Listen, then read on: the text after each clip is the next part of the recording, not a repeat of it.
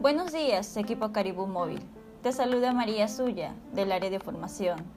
El día de hoy hablaremos sobre los ciclos de facturación.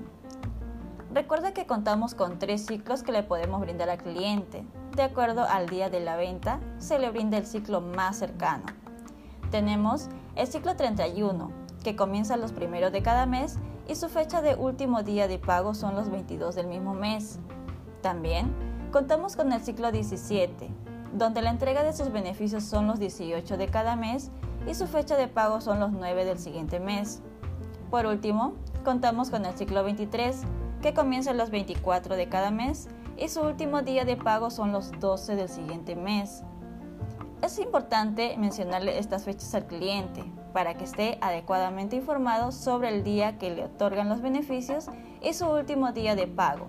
Así, no se atrase en realizarlo. Vamos equipo, sigue las indicaciones para que puedas realizar una adecuada gestión.